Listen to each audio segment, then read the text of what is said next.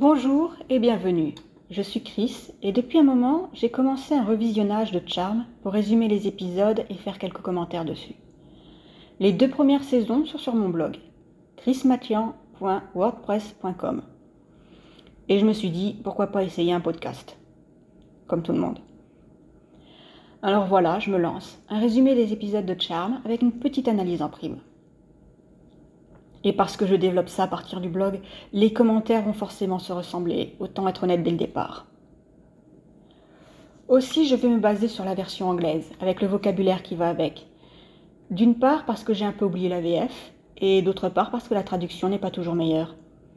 Blink va mieux que se déplace en un clin d'œil, par exemple, ou Roger étant décrit comme Monsieur Muscle par Phoebe en français, quand bon, c'est pas vraiment le cas, comparé à la réplique originale, où il est plus Monsieur Pognon de Papa. Commençons avec l'épisode 1, saison 1, Le livre des ombres, ou comment balancer toute l'exposition en 40 minutes. L'épisode s'ouvre sur une femme qui se sert de son pouvoir pour allumer des bougies et faire un sort de protection. Sort qui ne marche pas vu qu'elle se fait lâchement abandonner par son chat avant d'être poignardée par une personne qu'elle connaît. Avec les sœurs, Kit essaye au moins de les prévenir, mais peut-être qu'elle n'a pas pardonné l'utilisation de la magie à des fins personnelles. En parlant de sœurs, on passe sur Piper, qui rentre des courses alors qu'elle devait être là pour recevoir l'électricien qui devait réparer le lustre. Du coup, c'est Prue qui essaye de le réparer. Et en deux phrases, on a la personnalité de Prue. D'abord en glissant un rien de nouveau quand Piper dit être en retard, montrant sa tendance au jugement négatif. Et ensuite en disant qu'elle l'aurait fait elle-même si elle ne rentrait pas si tard du musée où elle travaille, montrant à la fois qu'elle bosse dur et qu'elle préfère être aux commandes. Mais Piper ne pouvait pas échapper à ses courses, elle a une recette à faire pour avoir un travail dans un restaurant le lendemain. Et son petit ami, Jérémy, est même allé jusqu'à lui envoyer des fleurs et du porto pour la soutenir. Le porto est pour la recette. Et sur la table du salon, elle trouve une planche Ouija dénichée dans le garage par Prou. La planche était un jouet d'enfant, avec un message de leur mère gravé derrière leur disant que la lumière les aidera à trouver l'ombre et que le pouvoir des trois les libérera. Prou rigole que Phoebe en aurait bien besoin, et Piper la critique, parce qu'elle est toujours trop dure avec elle. Prou se justifie en disant que Phoebe n'a pas de concept de futur, pas de vision.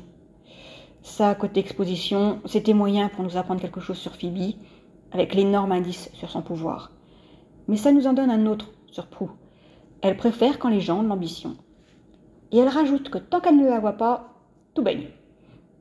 Et elle rate le visage coupable de Piper. Autre info sur celle-ci, du coup, elle évite les confrontations. Quand Piper part ranger ses affaires, la flèche de la planche bouge toute seule.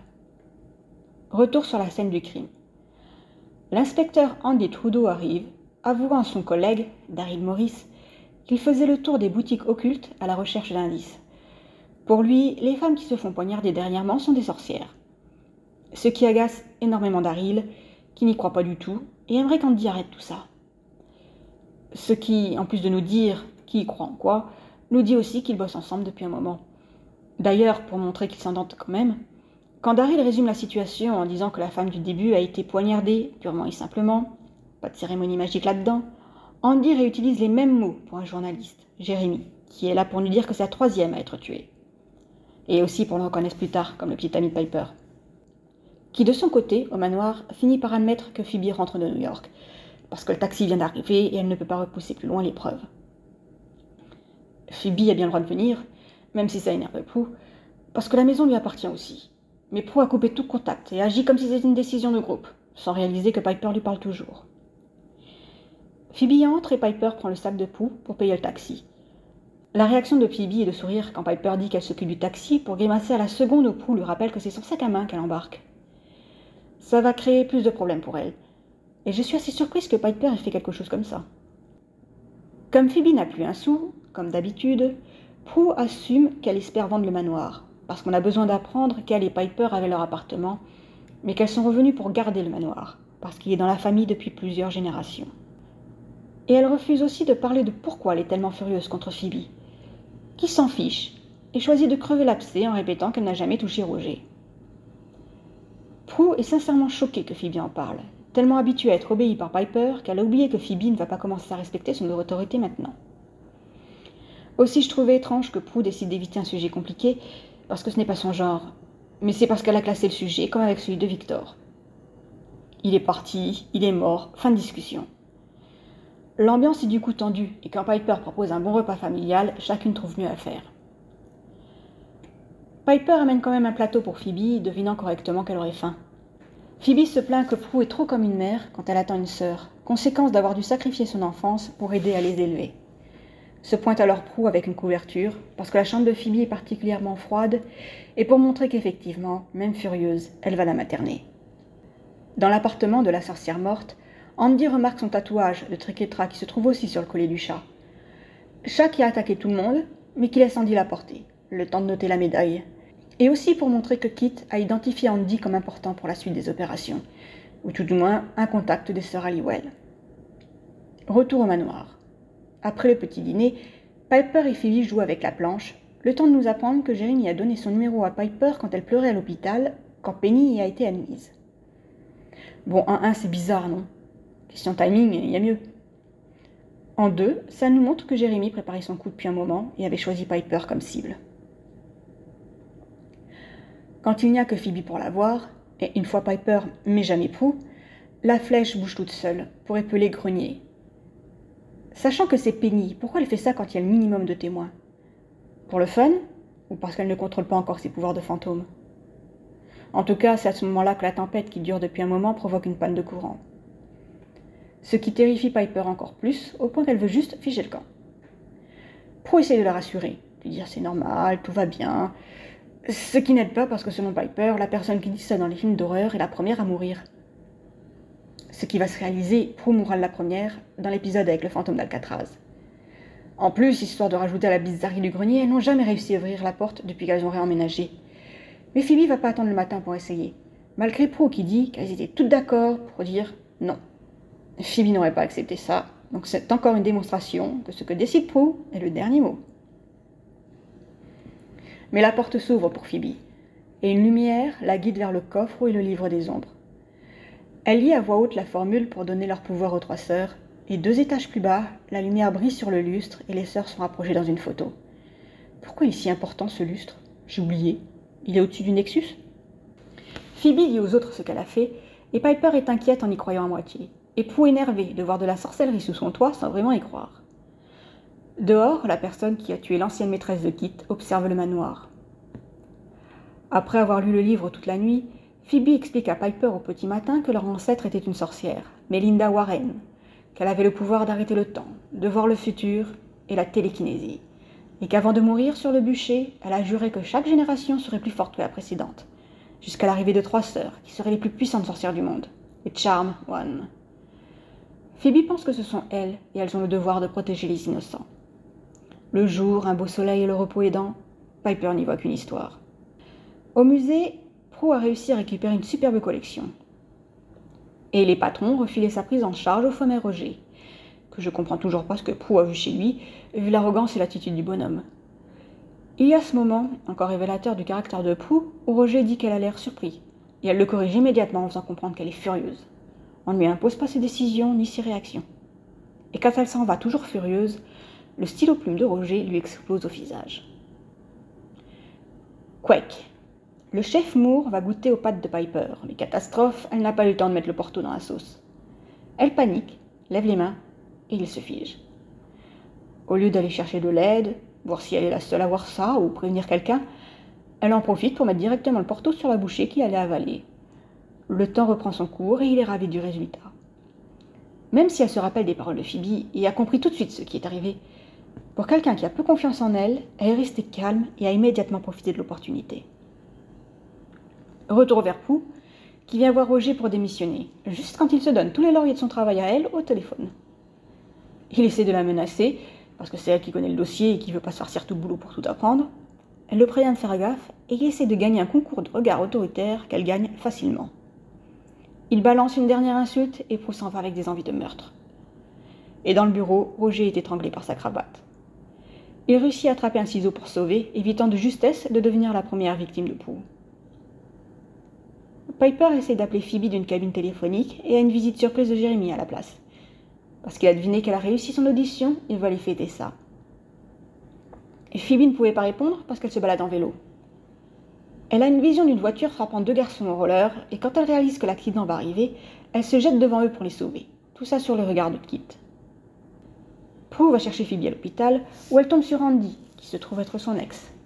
Elle est surprise mais ravie d'apprendre qu'il est devenu inspecteur. Et lui savait qu'elle était avec Roger parce qu'il gardait un œil sur elle, avant Facebook, au moins jusqu'à six mois auparavant. Elle trouve ça charmant. En prenant un café, Phoebe essaie de tout expliquer à Prue qui n'y croit pas, jusqu'à ce qu'elle transfère sa crème dans sa tasse, par la pensée. Elle n'est pas contente parce qu'elle associe sorcière au mal, mais Phoebe lui apprend, et à nous aussi du coup, que c'est dans leur nature, elles sont de sorcières de naissance, et leur devoir est de combattre le mal. La mauvaise nouvelle, c'est qu'en réveillant leur pouvoir, elle a aussi signalé aux Warlock et compagnie que la chasse était ouverte. Les Warlocks étant des mauvais sorciers qui tuent les bonnes sorcières pour prendre leur pouvoir. Kit continue de les suivre. Tout ça refile une bonne migraine à Prue, qui se cherche quelque chose en attendant les médocs de Phoebe à la pharmacie. Son humeur n'est pas aidée par l'optimisme et la joie de Phoebe, et une boîte lui vole dans la main. Réalisant que la colère est le moteur derrière le pouvoir de Prue, Phoebe le prouve en mentionnant Roger et leur père qui les a abandonnés, père que Prue considère comme mort, et Phoebe pense qu'une des raisons de sa colère envers elle est qu'elle soit partie le chercher. Elle insiste bien sur son père, et tout le rayon se retrouve envoyé par terre. Prue se sent mieux, et voit son pouvoir plus positivement, surtout en apprenant qu'il va devenir plus fort. Puis après, elles s'en vont, sans rien arranger. Côté Piper, la surprise de Jérémy est en haut d'un bâtiment abandonné. Et c'est dans l'ascenseur qu'il parle de Phoebe, alors que Piper ne lui avait pas encore dit qu'elle était rentrée. Le masque tombe, c'est lui le Warlock meurtrier, lui qui savait que le pouvoir des trois arriverait à la mort de Penny et leur réunion. Six mois qu'il attend, et il est prêt à prendre sa récompense. Piper le fige instinctivement et comme au restaurant, reste calme pour trouver comment se sauver. Il se défige dès qu'elle est hors de l'ascenseur, mais elle réussit à attraper une planche pour l'assommer et s'enfuir. Phoebe et Prue, qui a trouvé Kit, partagent à la maison un moment de solidarité en jugeant Roger, qui a laissé un message sur le répondeur, comme quoi il veut bien la laisser revenir travailler après avoir bien réfléchi. Pourquoi Prue Pourquoi lui? Piper débarque affolée, demandant à Phoebe si le livre explique comment vaincre un Warlock. Phoebe trouve un sort et quand la bassine où Piper met les ingrédients du sort se met à fumer, leur réaction les résume. Prue analyse et surveille. Piper s'inquiète et Phoebe est ravie. Plus loin, Jérémy est percé par les épines de la rose ajoutées au sort. Mais quand Phoebe prend la bassine pour la ranger, elle a une vision de Jérémy, vivant et en route pour le manoir. Vu les mots de la formule, pas étonnant que ça a échoué. L'idée est de faire partir l'amour du cœur de Piper et encourager Jérémy à aller voir ailleurs. C'est un sort pour une rupture compliquée, pas un sorcier. Qu'il se retrouve quand même transpercé d'épines est soit dû au boost du pouvoir des trois, soit sa nature démoniaque réagissant au sort. Les sœurs décident de fuir le manoir, mais il est déjà à la porte, bloquant leur sortie. Et Prou le garde à distance avec sa télékinésie le temps que ses sœurs et elle retournent au grenier. Elles empilent tout ce qu'elles trouvent pour bloquer la porte. Mais ils déplacent tout, un par un, à distance. Prue réalise alors que le message de leur mère sur la planche s'applique à la situation. Elles se tiennent les mains et répètent que le pouvoir des trois les libérera. Jérémy entre, menace, mais conscient qu'il va perdre, se sert de ses derniers instants pour dire qu'ils sont beaucoup comme lui, qu'elles ne seront jamais en sécurité et jamais libres. Il n'a pas tort. Le matin, Andy passe pour inviter Prue à dîner quand elle sort ramasser le journal, mais elle refuse, le temps de s'ajuster au changement dans sa vie. Il repart vers sa voiture quand Piper et Phoebe sortent aussi, Piper ayant reconnu sa voix. Serait-ce elle, son indique sur la vie privée de Prue Phoebe a Kit dans les bras, et Andy réalise qu'elle ressemble beaucoup au chat qui a dû disparaître de l'autre côté, mais ne cherchera pas plus loin. Les sœurs entrent, décidant qu'elles vont devoir s'adapter, être prudentes et se serrer les coudes. Pour conclure l'épisode, Prue utilise son pouvoir pour fermer la porte. Donc, Pratiquement toutes les bases sont données dès le premier épisode, qui sont les personnages principaux, le chat inclus, et leur personnalité dans les grandes lignes, et surtout le courage particulier de chaque sœur. Apprendre qu'elles ont le pouvoir de sauver des vies ne suffit pas à en faire des héroïnes, et la saison va montrer leur instinct de protection à toutes les trois. Mais il faut aussi du courage. Celui de Prue est évident, constamment montré, que ce soit contre Roger ou en se plantant entre Jérémy et ses sœurs. Celui de Piper est plus discret, partant d'un manque de confiance et un pouvoir qui marche à la peur. Mais ne pas céder à la panique demande du courage. Surtout quand Jérémy veut la tuer. Elle reste calme et réfléchit sur la meilleure façon de régler son problème. Et Phoebe a démontré le sien quand elle n'a même pas hésité à le jeter sur la route, se mettant elle-même en danger pour sauver les deux garçons. C'est ce qui fait d'elles, au-delà de leur pouvoir, des protectrices d'innocents. Merci de m'avoir écouté et je vous retrouve la prochaine fois pour l'épisode 2, Jeunesse éternelle.